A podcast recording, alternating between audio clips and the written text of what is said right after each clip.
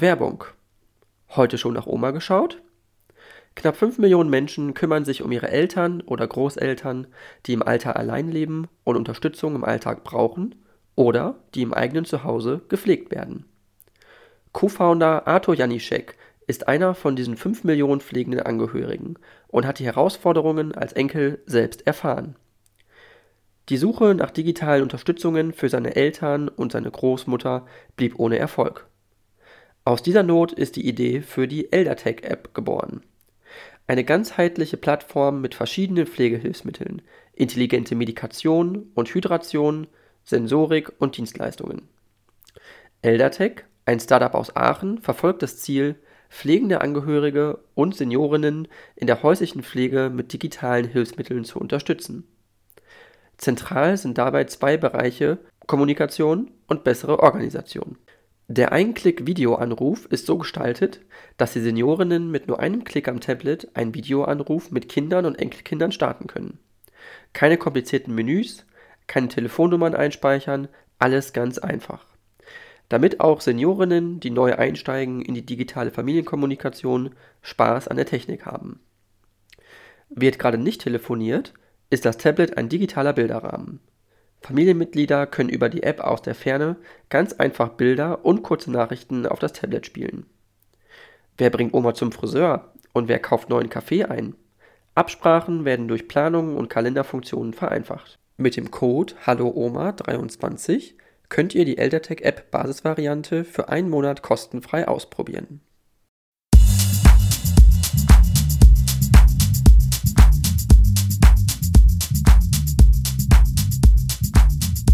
Ja, dann äh, vielen, vielen Dank, äh, Herr Reul, Herbert Reul, dass Sie es geschafft haben in meinem Podcast. Sie sind äh, ein deutscher Politiker und seit dem 30. Juni 2017 Innenminister des Landes Nordrhein-Westfalen. Äh, Sie waren auch Abgeordneter im Europäischen Parlament.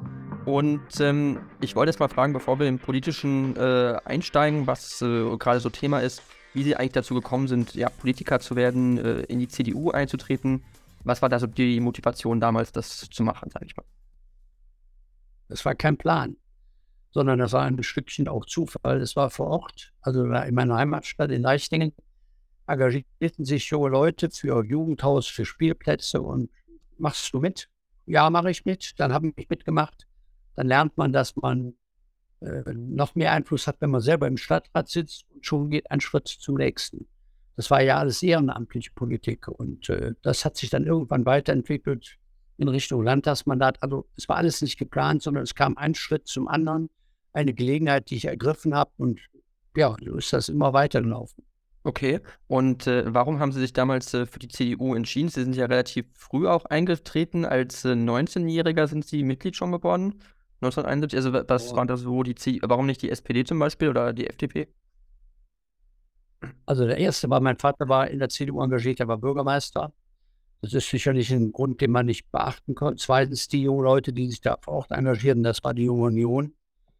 Und drittens muss ich sagen, inhaltlich äh, die, die, die Auffassung von der Gesellschaft, sein sollten, da ist mir das CDU-Konzept einer Gesellschaft, die äh, mehr auf die Chancen und die Verantwortung des Einzelnen setzt, aber auch die Notwendigkeit, sich einzusetzen für andere, sympathischer als der Glaube, dass ein Staat ja, dass der Staat schon alles richten würde. Ich verkürze das mal ein bisschen. Also der Grundsatz war einfach, ich war eher auf dem Dampfer. Okay, verstehe. Und dann, Grüne gab es damals noch gar nicht, äh, stand gar nicht an. Die FDP fand ich, war mir dann zu, zu, zu Wirtschaft, zu eng, zu, zu, zu ja, zu, nicht breit genug aufgestellt. Okay. Ähm, die CDU ist ja eine, eine Volkspartei, äh, besteht ja aus äh, mehreren Strömungen. Das sagt ja die CDU auch selber. Äh, zu welcher Strömung würden Sie sich denn zählen? Weil es gibt ja so das Konservative, das äh, eher das Soziale, sage ich mal. Äh, also wo oder in welche Richtung würden Sie äh, tendieren? Oder auch eher das Wirtschaftsliberale, sage ich mal? Ich glaube, ich bin da so von an, ich bin Volkspartei. Ich gehöre zu jedem etwas, je nach Thema, wenn man ehrlich ist. Wahrscheinlich bin ich in manchen Bereichen verdammt konservativ, aber es wird auch Bereiche geben, wo ich äh, weit vorn marschiere. Äh, ich, ich, kann mich da schlecht einsortieren. Also ich, ich finde diese Idee einer Volkspartei, die unterschiedliche Strömungen äh, zusammenführt und sich nicht auf eine einzige Denke einlässt, viel sympathischer. Und das genieße ich auch. Mhm, okay, verstehe. Ähm, ich würde dann ganz gerne ein bisschen zur äh, äh, Tagespolitik übergehen. Und zwar geht es erstmal nicht direkt um Landespolitik, sondern es ist ja jetzt äh, kürzlich rausgekommen, im Bundesnachrichtendienst äh, gab es jetzt, ist jetzt kürzlich in den Nachrichten gewesen, ein Mitarbeiter wohl, der von Russland entweder gekauft wurde oder finanziert wurde und ähm, Staatsgeheimnisse an Russland verraten hat angeblich. haben Sie da einen tieferen Einblick? Wissen Sie da schon mehr? Haben Sie schon mehr mitbekommen? oder sind Sie auch nur so über die Presse darüber informiert worden? Nein, ich bin da auch nur über die Presse informiert. Das ist ja eine Sache, die läuft dann sehr geheim über den Verfassungsschutz oder die Nachrichtendienste. Aber das, was das zeigt, äh, ist, dass wir wachsam sein müssen und dass wir eben nicht in so einer Welt leben, wo, wir, wo alles fröhlich, friedlich ist und alle nur Gutes wollen, sondern es gibt Schwierigkeiten, Gefahren an vielen Ecken und Enden und die muss man ernst nehmen. Wir haben ja jahrzehntelang gedacht, die Welt ist voller Friedlichkeit und haben gelernt, der Putin überfällt die Ukraine. Und genauso lernen wir gerade, dass Nachrichtendienste von anderen Staaten unterwegs sind und äh, nicht nur Gutes wollen. Mhm. Äh, wie schätzen Sie das ein? Es gab ja schon mal äh, 2014 so einen Fall im BND. Da war es wohl angeblich ein Mitarbeiter, der von den Amerikanern finanziert worden ist und Staatsgeheimnisse an die USA äh, vergeben hat. es gibt ja jetzt äh, auch, das ist ja jetzt also ein Nachrichtendienst der BND, aber es gibt ja auch den Verfassungsschutz zum Beispiel im Bund und dann gibt es ja auch Landesverfassungsschutzämter wie in NRW auch. Also, wie groß ist da die Gefahr eigentlich, dass da wirklich von außen äh, Schläfer äh, eingeschleust werden, finanzierte Leute von irgendwelchen Organisationen, Ländern? Also, was ist da Ihre Einschätzung? Wie groß ist das Risiko? Ja, das Risiko ist nicht groß, aber es gibt es. Punkt. Also, wir haben schon viele Sicherungen und es äh, passiert ja auch selten. Also, wenn 1000 oder 10.000 von Mitarbeitern in Nachrichtendiensten und Verfassungsschutz 1, 2, 3 erwischt werden, kann es wahrscheinlich noch eins, zwei, drei geben. Aber äh, ist ja trotzdem wenig. Also die Gefahr ist aber da. Man darf sich da nichts vormachen und glauben, die Welt wäre nur heile. Sondern es gibt eine reale Gefahr. Es gibt auf der Welt genug Menschen, die interessiert daran sind, zu erfahren, was wir machen. Das sind auch nicht nur die Russen, das sind auch die Chinesen und das sind auch noch ganz andere. Mhm. Ähm, halten Sie dennoch Russland für den äh, größten Rivalen, äh, den Deutschland und oder die Europäische Union auch politisch und militärisch im Moment hat in Europa und auch auf der Welt. Nee, nee, nee, nee, nee glaube ich überhaupt nicht. Also äh, den größten gibt es nicht. Es gibt ein paar. Ich glaube, die, die größte Sorge, Gefahr, Gegner ist vielleicht das falsche Wort, die größte Sorge macht mir eigentlich das, was in China sich entwickelt. Das ist eine ganz andere Macht. Das ist wirtschaftlich eine ganz andere Macht. Das ist politisch eine ganz andere Macht. Das ist militärisch eine ganz andere Macht. Also dagegen ist Russland ja noch, ich wollte jetzt fast sagen, Zwerg. Das ist jetzt übertrieben, aber kein, das ist eine andere Kategorie. Okay, eine andere Kategorie. Das heißt, Sie würden China schon als riskanter einstufen als, als Russland, als Gegner. Ja, glaube ich, mit dem Gegner nochmal will ich wegnehmen. Es geht da nicht um Kampf oder um wer gewinnt, sondern es geht um die Frage, dass äh, unterschiedliche Weltanschauungen, unterschiedliche Wirtschaftssysteme, politische Systeme miteinander äh, in der Welt unterwegs sind und äh, die muss man ernst nehmen. Das, dafür werde ich nur werben. Ne? Also nichts unterschätzen. Mhm, okay. Ähm, ich hätte jetzt erstmal nochmal eine weitere Frage, bevor wir nochmal äh, zur Ukraine vielleicht nachher kommen, das auch noch ein Thema ist, aber wo wir erstmal noch bei der Landespolitik bleiben könnten. Äh, Sie sind ja als Landesinnenminister auch äh, vor allem auch in den Medien aufgefallen, äh, weil Sie sehr konsequent auch gegen die Clankriminalität äh, vorgehen in NRW.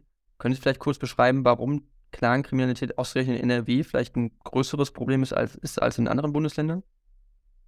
Es gibt ein paar Bundesländer, die dieses Problem haben, aber nicht alle. Das ist Berlin, das ist Niedersachsen, Bremen und Bier. Das hat das zu tun, dass äh, circa 30 Jahren diese türkisch-arabischen, libanesischen Clans bei uns sich niedergelassen haben, weil sie dann in Mengen reingekommen sind. Also sind viele neue Leute gekommen, die haben sich da versammelt es hat sich keiner darum gekümmert und dann haben sie sich selber ihr Leben selbst in die Hand genommen und haben gesagt, wenn wir hier keine Berufsperspektive, keine Bildungsperspektive, keine Aufstiegsperspektive haben, ja, finden wir selber Wege. Und so haben sich kriminelle Strukturen entwickelt. In den Ländern, weil wir eben da in mehreren, in größerer Anzahl vorhanden waren. In Bayern gab es die kaum. Mhm. Also es hat das mit Menge der Zukommenden zu tun und mit dem, wie wir uns damals drum gekümmert haben. Und dann haben wir über Jahrzehnte zugeguckt, wie sich da etwas entwickelt, kriminelle Strukturen, die familienbestimmt sind äh, und die äh, den Anspruch haben, dass sie selber bestimmen, wo es lang geht. Also die kannst du auch negativ formulieren, die die Regeln des deutschen Staates eben missachten, nicht akzeptieren äh, und sich dagegen wehren. Okay, und hat das auch was mit der äh, politischen Struktur trotzdem zu tun, im, im Ruhrgebiet jetzt, im Bereich Duisburg? Also das, das Ruhrgebiet an sich ist ein riesiges zusammenhängendes Städtegebilde, dass sich da einfach solche Strukturen schneller bilden äh, als, äh, ja, sage ich mal, oder auch in, in Rheinland-Pfalz oder in Hessen, wo es vielleicht nicht ganz so riesige Strukturen gibt, sondern viel mehr ländlich geprägt ist auch. Oh, kann sein. Natürlich ist so eine, so eine Großstadtstruktur, wenn man, wenn man neu reinkommt, eher die Gelegenheit, wenn da schon welche sind, sich auch zu treffen. Dann ist da Raumkapazitäten, Gebäude, Wohnungen. Klar. Äh, und es ist auch eine höhere Anonymität, in der man dann so Strukturen entwickeln kann. Vermutlich wird es so einem kleinen Dorf weniger wahrscheinlich sein, aber auch Frankfurt ist auch eine große Stadt, München ist auch eine große Stadt. Mhm. Haben Sie das Gefühl, dass es denn äh, Fortschritte gibt, äh, was das angeht, also den Kampf gegen Clankriminalität, also speziell in NRW jetzt? Ja, klar geht das voran, aber eben man darf nicht erwarten, dass von heute auf morgen so ein Problem beseitigt ist. Wenn sich 30 Jahre lang etwas entwickelt, kann man das nicht in fünf Minuten wieder wegschaffen. Äh, da muss es genauso langsam wieder zurückentwickelt werden. Und das braucht Geduld, Zeit, Ausdauer, äh, aber konsequentes und kontinuierliches Dranbleiben. Ähm, das Grundmissverständnis ist, die gehen davon aus, dass sie, ihre Familie bestimmt, wo es lang geht, dass sie Recht bestimmen, dass sie, wenn sie Streitereien haben, auch selbst entscheiden, was richtig und falsch ist. Aber und die lehnen damit die ganzen staatlichen Strukturen ab. Und das ist eben das, was nicht geht. Staat im Staate geht nicht. Punkt. Mhm. Und das muss man lernen, das muss man erfahren. Und wenn man es nicht verstehen will, dann braucht man eben auch äh, wir, staatliche Macht, in Anführungsstrichen, die das dokumentiert. Und zwar im Großen wie im Kleinen. Äh, ob ich jetzt Steuern hinterziehe, ob ich Tabak, äh, unverzollten Tabak äh, verkaufe, ob ich Drogen betreibe, ob ich Menschenhandel mache oder es Mord oder Totschlag oder Tumulte sind, äh, ob große oder kleine Vergehen, äh, alle haben eine gemeinsame Überschrift, die akzeptieren nicht die Regeln, die bei uns gelten. Mhm. Äh, Sie haben auch gesagt, dass also in den letzten 30 Jahren sich das entwickelt hat. Also was war denn dann der, der Fehler oder der, das, das Problem, warum da nicht genug passiert ist oder warum sich diese Strukturen so entwickeln konnten, wie sie nun heute eben da sind? Also was hat die Politik vielleicht auch vernachlässigt und versäumt? Anfangsfehler war, wir haben uns nicht gekümmert. Äh, wir haben denen keine Chance. Man kann nicht Leute einfach kommen lassen und sich da nicht drum kümmern und dafür sorgen, dass sie sich auch entwickeln können, dass sie eine Zukunftsperspektive haben. Und wenn die dann gelernt haben über viele Jahrzehnte, dass äh, der Weg, wie sie es jetzt machen, sehr erfolgreich, lukrativ ist, dass es funktioniert, dass sich auch keiner kümmert, dann ist der zweite Fehler passiert. Man hat es laufen lassen. Man hat sich zu spät eingemischt. Und jedes Jahr später ist erhöht das Problem. Das ist doch vollkommen logisch. Mhm. Okay, aber. Das Problem am Anfang sich nicht gekümmert, Problem negiert und sich drittens nicht eingemischt. Okay, und Sie würden das nicht einer speziellen Partei zuschreiben, weil ich meine, NRW wurde ja überwiegend vor, äh, sage ich mal jetzt Hendrik Büst und Armin Laschet wurde der SPD äh, regiert. Ich weiß, es gab ja auch eine CDU-Regierung unter Jürgen Rüttgers, glaube ich, nochmal, aber irgendwie war es ja dann doch dominant SPD die letzten Jahrzehnte. Ja, nur wissen Sie, ich bin so alt, ich habe da keinen Spaß dran zu sagen, wer ist schuld dran, das hilft ja auch nichts. Ich bin jetzt zuständig und ich muss jetzt beweisen, dass man es ändern kann. Punkt. Okay, okay. Und interessiert mich 30 Jahre lang, das ist eine lange Zeit, restlos alles falsch gemacht worden. Und äh, wenn man das merkt, dann hat man die Pflicht zu sagen, jetzt mischen wir uns ein, jetzt mischen wir auf, jetzt kümmern wir uns. Und, äh, und man muss jetzt aber auch durchhalten. Das ist, ist, ist mein wichtigstes Anliegen, dass man jetzt nicht nur fünf Jahre macht oder zehn Jahre macht, sondern man muss jetzt ganz, ganz lange dranbleiben, wenn man das in den Griff kriegt. Okay, also Sie hatten gerade gesagt, es wurde restlos alles falsch gemacht in den letzten 30 Jahren oder es wurde nicht restlos alles falsch gemacht? Doch, fast alles falsch gemacht. Fast alles falsch gemacht. Ja, als die kamen, hat man sich nicht gekümmert und als das Problem entstand, hat man es auch laufen lassen. Okay. Ähm, glauben Sie, dass auch die Polizei einfach nicht gut genug ausgestattet war? Ähm, es waren ja viele Sachen immer in Gesprächen in NRW ein Thema äh, Dienstwagenausstattung, BMW Dreier-Kombis, die zu klein waren für Polizisten mit der ganzen Ausstattung äh, der, die dann irgendwann angeschafft worden sind, die nicht so viel Sinn gemacht haben anscheinend. Äh, also so ganz praktische Dinge, die es ja dann manchmal auch, auch schwer machen, vielleicht für die Polizei. Ich glaube, bei den Clans war es nicht eine Frage von Ausstattung. Das ist eine andere Baustelle. Bei den Clans war es, die Hauptfrage ist, das Problem benennen, sich kümmern und anfangen. So. dass die Polizei in Nordrhein-Westfalen in Ausstattung Jahrzehnte hinter anderen hinterherhinkte, stimmt auch, ist aber eine ganz andere Baustelle. Das ist die Materialausstattung, wenn man so will, ne? von Autos über Technik. Und der größte Fehler dabei ist wahrscheinlich, das haben wir auch noch nicht, selber noch nicht genug hingekriegt, dass die Polizei auch in der digitalen Welt ankommt. Also ich meine, äh, wir spielen ja da nicht mehr ganz so schlimm wie vor fünf Jahren, aber wir spielen im Grunde immer noch ein Stück Steinzeit. Wenn man sich mal anguckt, was in der realen Welt alles los ist. Und die Polizei in die digitale Welt führen, das ist die Aufgabe der nächsten fünf Jahre, wenn ich die Chance habe, das noch durchzuziehen. Okay. Äh, ein Teil der Digitalisierung ist ja auch zum Beispiel die Ausstattung von Polizisten mit äh, Kameras. Äh, also das war ja auch ein kontroverses Thema. Wie stehen Sie zu dem Thema, wenn jetzt wirklich, äh, um die Sicherheit natürlich der Polizisten auf der einen Seite auch zu erhöhen, zu sagen, man möchte ja auch sicherstellen, dass die nicht äh, ständig Gefahr laufen, angepöbelt zu werden oder zusammengeschlagen zu werden, irgendwo in der Fußgängerzone nachts um vier. Aber äh, gleichzeitig haben ja die Menschen auch Sorge, dass tagtäglich sie durch den Staat dann auch gefilmt werden und beobachtet werden. Und das möchte man ja auch nicht, weil es ja irgendwo dann auch so ein Grenzbereich ist zwischen Privatsphäre und, und Sicherheit. Ne? Also. Ja, das ist aber auch wieder so, so ein Grundsatzthema, das Sie da ansprechen. Ne? Das eine ist die Bodycams, die die Polizisten haben im Einsatz, um ein Stückchen eingesetzt, um einfach sagen wir, Kriminalität oder Tumult oder Streitereien, Konflikte zu reduzieren, also abzubauen. Äh, zweitens aber auch, um selber zu demonstrieren oder zu sichern, wie sind die Fakten. Und dann Videoüberwachungsanlagen, die in Deutschland ja auch irgendwie mit spitzen Fingern immer angepackt werden. Dahinter beiden steckt ein gemeinsames Problem, nämlich das, dass wir noch kein gesundes Verhältnis gefunden haben zu der Frage, wie wir mit Datenschutz umgehen. Also mich braucht keiner überzeugen, dass wir sehr sorgfältig mit den Daten der Bürgerinnen und Bürger umgehen und dass die Menschen da sehr empfindsam sind, zu Recht empfindsam sind und nicht wollen, dass da leichtfertig mit Daten und Fakten und Informationen umgegangen wird.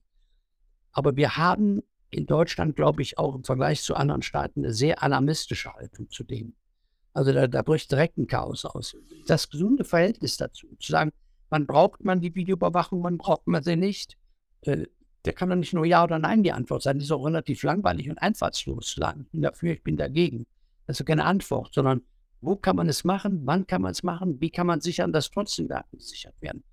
Wenn man, äh, sag mal, wenn, wenn, wir, wenn wir Ganoven suchen und äh, haben keine Chance, auf Autobahnbrücken Kennzeichen-Lesegeräte zu installieren, weil alle Panik haben, dass ihre Autokennzeichen gespeichert würden und man dann weiß, wo sie herfahren, muss ich sagen, das, das verstehe ich nicht ganz. Wenn ich Polizisten hinstellen würde und die schreiben alle Autonummer am Block, ja, handschriftlich mit dem Bleistift und gehen dann in, in die Wache und gucken, ist der auf der Verhandlungsliste. Ja, das wäre erlaubt. Kann mir einer sagen, wo der Unterschied ist? Das eine ist altmodisch und umständlich und wirkungslos, das andere ist modern, aber beides ist doch gleichermaßen die Frage an den Datenschutz.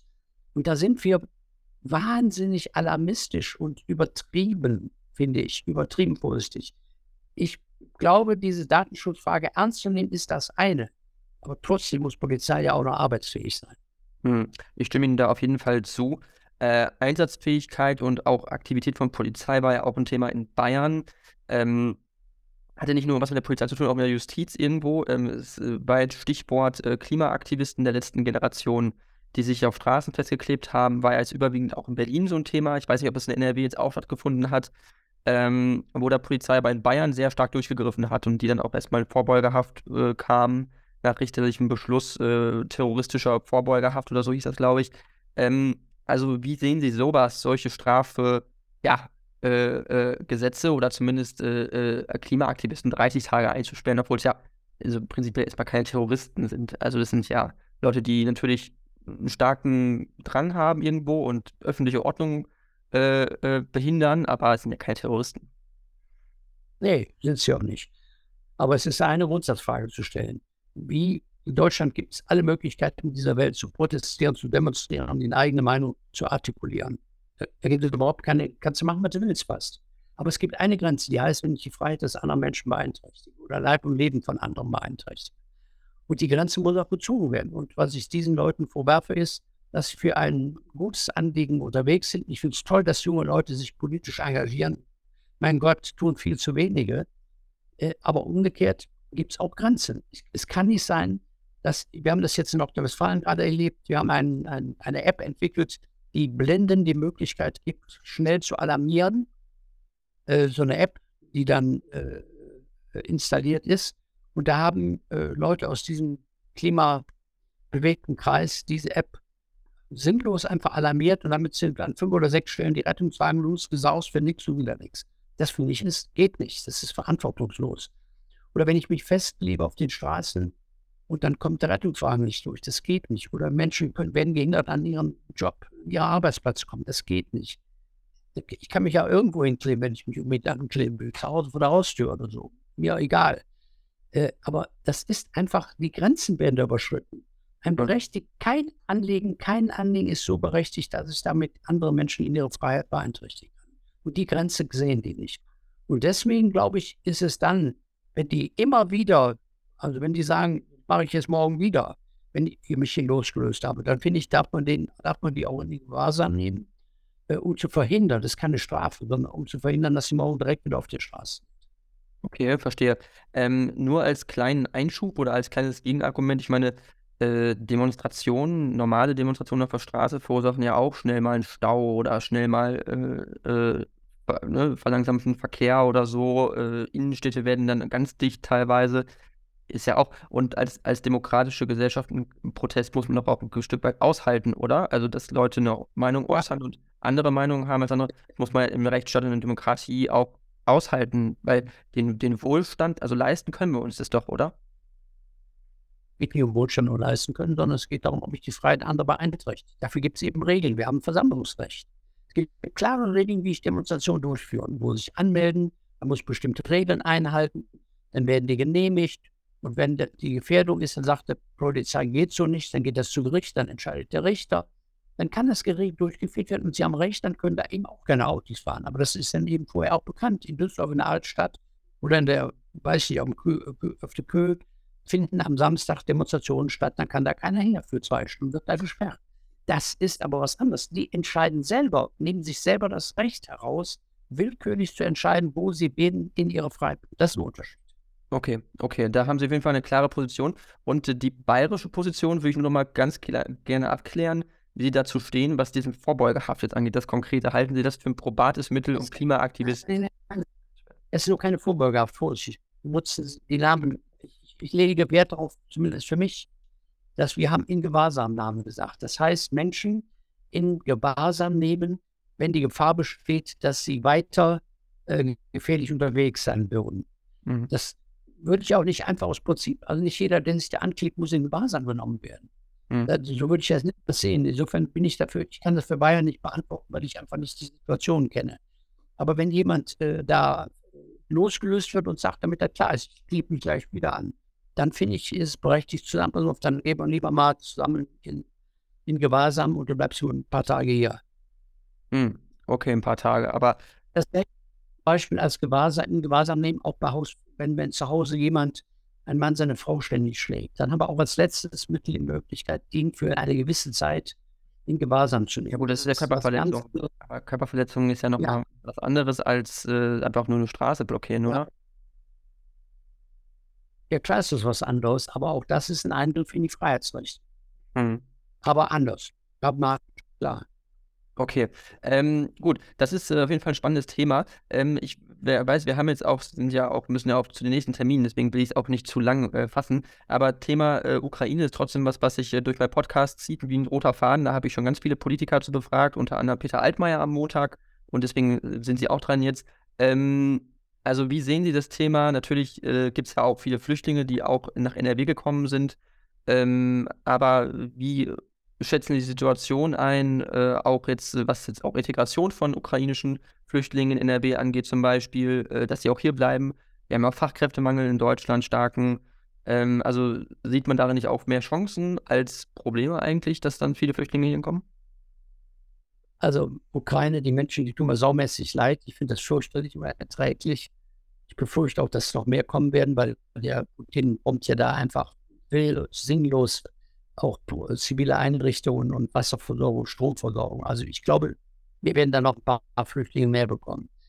Zweitens, ich hoffe, dass irgendwann dieser Krieg zu Ende ist. Und da bin ich bei den ukrainischen Flüchtlingen relativ sicher, dass die meisten von denen zurückgehen wollen. Die wollen in ihr Land.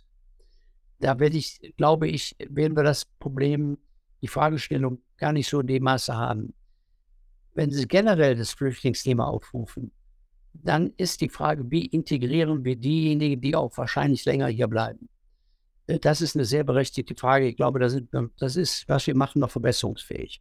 Also nur dafür sorgen, dass die eine Wohnung haben und dass die Deutsch sprechen lernen und vielleicht auch noch eine Ausbildung bekommen, ist ganz vermutlich zu wenig. Äh, also das ist eine riesen Aufgabenstellung und ich stimme Ihnen auch zu. Deutschland muss auch keine Panik davor haben, dass Menschen aus anderen Ländern zu uns kommen, wenn es die sind, die wir benötigen in bestimmten Berufen und wenn es diejenigen sind, die sich auch integrieren wollen. Aber diejenigen, die hier hinkommen und straffällig werden und den Staat missachten oder gegen die Regeln verstoßen, die braucht man nicht. Und deswegen brauchen wir Instrumente, wie man das unterscheiden kann. Es ist nur nicht ganz so einfach Mhm. in unserem Rechtsstaat. Ähm, äh, wie schätzen Sie die Beziehungen zu Russland ein, die die CDU-geführte Bundesregierung unter Angela Merkel in den letzten ja, 16 Jahren ja eigentlich äh, unterhalten hat? Glauben Sie, dass da Fehler gemacht worden sind? Also ich glaube erstens, es war richtig im Prinzip und trotzdem, es werden immer Fehler gemacht. Also zu glauben, Politik macht nie Fehler, ist ja irre. Wir, wir können auf so eine komische Idee kommen, es sind alles Menschen. Also ich glaube, dass die Einschätzung, das hatte aber nichts mit CDU zu tun, sondern es ging viel weiter. Die, die Einschätzung der deutschen Gesellschaft zu der Frage, ob es Krieg oder Frieden geben kann, ob man mit Russland ewig in Frieden leben kann, die war falsch. Wir haben alle geglaubt, eiserne Vorhang ist weg, äh, Russland, die Sowjetunion ist zusammengebrochen, da kann überhaupt nichts mehr passieren, wir feiern jetzt fröhlich Friedensfeste jeden Tag. Das war ein großer Fehler. Der ist aber äh, viel breiter. Es ist nicht irgendeiner Partei zuzuordnen und irgendeiner Regierung, leider, sondern es war viel, viel breiter und hat uns, ja, sag mal, wir haben, wir haben die Sensibilität vermissen lassen, auch zu erkennen, dass es da auch Interessen gibt und dass es da auch Probleme geben kann. Und dass vielleicht die Texte, die der Putin da loslässt, dass man die auch ernst, dass man die lesen muss und ernst nehmen muss. Der hat immer, ich war ja im Europaparlament, haben sie eben gesagt, da habe ich Energiepolitik gemacht. Da, da habe ich sehr häufig darauf hingewiesen, dass es da Textstellen gibt und Reden von Herrn Putin, der immer sagt, dass Gas, im Grunde das Gas für ihn auch eine politische Waffe werden kann. Also, wer das nicht gemerkt hat, der war im Tiefschlaf. Mhm. Und das heißt, Angela Merkel hat es Ihrer Meinung nach nicht gemerkt? Die merkt schon, aber vielleicht auch nicht ernst genug genommen. Das mag sein. Aber äh, ich meine, wenn, wenn, jemand sich mit Herrn Putin gestritten hat, das war ja auch Angela Merkel, wenn Sie mal an die Diskussion denken, Ukraine, Russland Konsens suchen, versuchen, Kompromisse zu finden. Da war ja Angela Merkel an der Spitze der Bewegung mit dem französischen Präsidenten. Die waren ja ständig unterwegs, um zu versuchen, wie kann ich da vermitteln. Minsk und andere Stichworte. Mhm. Aber der Bau der äh, äh, äh Pipeline Nord Stream 2, also sehen Sie das als, als Fehler nachträglich an, dass das gemacht worden ist? Äh, haben Sie das kritisiert währenddessen oder waren Sie da schon damals schon äh, äh, zurückhaltend oder doch eher optimistisch, was diesen Bau anging? Ich meine, jetzt sind sie ja eh kaputt, jetzt kann man es auch nicht benutzen. ich bin was skeptisch, gebe ich zu. Und zwar, weil ich hatte Sorge, dass das ein politisches Instrument wird von Russland, um die Ukraine abzukoppeln. Das war ja die, meine Sorge damals. Ich mache da die Leitung, da kann er die Ukraine, die Ukraine wird dann nicht mehr versorgt werden und damit kann er die ausdrucken. Das war meine Sorge damals. Äh, also insofern, ja, ich gehörte zu den Skeptikern. Entschuldigung, das habe ich jetzt nicht ganz nachvollziehen können. Also Sie würden es. Ich gehörte, ich gehörte zu den Skeptern, Skeptikern dieses Neubaus, ja. weil dieser Neubau extra gemacht worden ist, um die Russen, äh Quatsch, um die Ukraine von der Gasversorgung abzuklemmen. Mhm. Okay, also es war auf jeden Fall ein Fehler, würden Sie sagen, man würde es so nicht nochmal machen?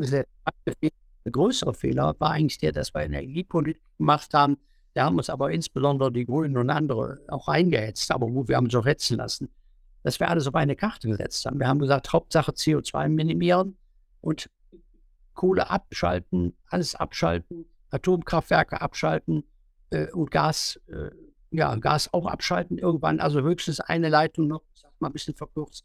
Wir haben ja damals, ist doch verhindert worden, dass solche Terminals gebaut wurden für LNG. Hätten wir machen können. Es ist damals verhindert worden, dass man Fracking-Gas in Deutschland selber fördert. Ähm, warum eigentlich? Es sind Atomkraftwerke geschlossen worden, obwohl, wenn es eine Energie gibt, die CO2-frei ist, ist das Ding. Also das war nicht geprägt von Weitsicht und Umsicht, sondern von Hektik und gejagt werden. Mhm. Obwohl man natürlich sagen, obwohl man natürlich sagen muss, der Braunkohleabbau, der Tagebau in NRW, der ist ja auch schon durchaus äh, also erstmal der Abbau an sich ist vielleicht nicht das Problem, aber das äh, Verbrennen der Braunkohle ist ja schon extrem CO2-intensiv, um daran Strom zu produzieren. Also äh, nachhaltig ist das ja auch nicht. Nein, deswegen wäre es, ich habe damals gesagt, wenn das CO2-Problem das zentrale Problem der Welt ist, dann baut Atomkraftwerke. Das wäre dann die Logik. Mhm. Ähm, oder sorgt wenigstens und, und, bei den Erneuerbaren sorgt dafür, dass es schneller geht. Aber dieselben Leute, die ja die CO, die, den Ausstieg aus der Kohle gewollt haben, haben ja Bürgerinitiativen vor Ort gegründet, um den Bau von Leitungen, die die Windkraft vom Norden nach Süden transportiert, zu verhindern. Also diese, diese, ist alles nicht konsequent gewesen. Das ist, ja, und jetzt, jetzt haben wir, jetzt müssen wir die Suppe auslöffeln. Das ist die Quintessenz. Okay. Äh, zum Abschluss noch eine Frage. Äh, wie stehen Sie dazu, äh, die Polizei in NRW, weil da können Sie ja direkt äh, Einfluss nehmen, was äh, die Flottenausstattung angeht, äh, das auf Elektroautos umzustellen. Das war ja auch schon mal ein Anfang, um da die Flotte CO2-neutral zu machen, sage ich mal. Ist genauso falsch wieder. Entweder oder, schwarz oder weiß, alles oder nichts. Ich kann Ihnen sagen, wenn man heute die Flotte umstellen würde auf E-Autos, dann würde die Polizei der Hälfte der Zeit stehen bleiben weil der Wagen, der benutzt wird, wird von der nächsten Streife in der nächsten Schicht wieder übernommen. Der muss ja immer wieder geladen werden. Wir haben lange Strecken. Wir wissen gar nicht, wie lange wir am Tag fahren. Also Polizei im Einsatz im Landkreis, wir müssen uns der Herausforderung stellen, aber ich glaube zum Beispiel, dass Wasserstoff eine Antwort sein kann. Es kann sein Elektroautos im innerstädtischen Bereich. Äh, es kann aber auch sein, dass wir noch eine ganze Zeit lang Verbrennungsmotoren brauchen. Es gibt nicht entweder oder. Und ich bin im Moment dabei, äh, dass wir hier mal ein Konzept aufstellen und sagen, wie können wir sorgfältig uns vorbereiten, aber nicht nach dem Motto, schwupp, von heute auf morgen alles umstellen und dann fährt kein Auto mehr. Da machen die mit. Okay, aber diskutiert wurde das Konzept schon oder ist das noch. Äh, nein, nein, nein, nein, wird gerade erarbeitet. Also die sind gerade dran. Okay. Jetzt, wir haben ja Autos, wir brauchen im Moment noch keine neuen, das fängt nächstes Jahr an. Und jetzt wird Strategien entwickelt, Konzept ist vielleicht falsch, Strategien, wie wir mittelfristig den Umbau der Flotte organisieren. Okay, und dann würde man. Ich glaube nicht nur, nicht nur auf die eine Karte setzen auf E-Auto, sondern ich empfehle auch Wasserstoff mit ins Auge zu nehmen. Mhm. Und äh, wenn, aber gibt es eine Präferenz zu deutschen Herstellern, das heißt VW, äh, BMW oder Audi? Oder wie ist das? Also, wenn man da jetzt einen amerikanischen Tesla zum Beispiel als äh, Streifenwagen hätte, wäre das ein Problem für die Polizei NRW? Oder? Nee, wäre nur ein Problem, weil wir nicht bezahlen können, wahrscheinlich. Äh, aber das ist kein Problem. Die Entscheidung darüber, welches Auto man nimmt, übrigens, wird nicht getroffen nach dem Geschmack eines Ministers oder so mhm. oder öffentlichen Umfragen, sondern nach europarechtlichen Vergaberichtlinien. Also wird genau beschrieben, was soll das Auto erfüllen, dann wird es ausgeschrieben, dann können die Firmen bewerben. Ach, das ist europarechtlich, ist das äh, sogar, muss man sich da an. Eigentlich, das sind ja Ausschreibungen von Millionenbeträgen, die kann man ja nicht mal einfach so vergeben. Nee, leider ist das sehr kompliziert. Und dann muss man das so präzise machen, dass man wirklich auch die Autos kriegt, die nachher die Herausforderungen erfüllen. Nützt ja nichts, das billig zu nehmen. Und das hat jede Woche einen Schaden. Ja, ja, da haben Sie recht. Ganz gut beantworten. Okay, ja, ähm, Herr Reul, ich danke Ihnen sehr für das Interview. Ich fand es äh, sehr spannend und sehr interessant. Und äh, äh, wenn Sie möchten, können Sie jetzt auch die letzte Minute nutzen, um Werbung zu machen für sich, äh, NRW oder die Polizei NRW oder das Innenministerium NRW. Äh, genau, was können Sie jetzt gerne noch tun? Ich will gar keine Werbung machen. Wenn, würde ich am Schluss nur sagen, würde mir wünschen, dass die Menschen ein bisschen sorgfältiger und vielleicht auch verantwortungsbewusster und begeisterter äh, lernen, dass das, was wir Rechtsstaat nennen, was ganz Wertvolles ist. Dass wir nämlich Konflikte in dieser Gesellschaft nicht mit der Faust austragen oder mit dem Messer oder nach dem Motto, ich habe Recht und klebe mich fest, sondern nach dem Motto, es gelten Regeln. Die Regeln werden von Menschen bestimmt, die in Parlamenten gewählt werden. Die kann ich alle paar Jahre austauschen, wenn es mir nicht passt. Aber dann müssen sich alle an die Regeln halten und dass sie dann diejenigen Menschen, die dafür sorgen, dass die Regeln eingehalten werden, die nennt man Polizisten äh, oder Rettungskräfte oder Feuerwehrleute oder Richter oder Staatsanwälte, vielleicht ein bisschen mehr achten und schätzen, würdigen und ab und zu auch mal Danke sagen. Okay, das klingt gut. Dann ähm, vielen, vielen Dank und äh, vielleicht bis zum nächsten Mal.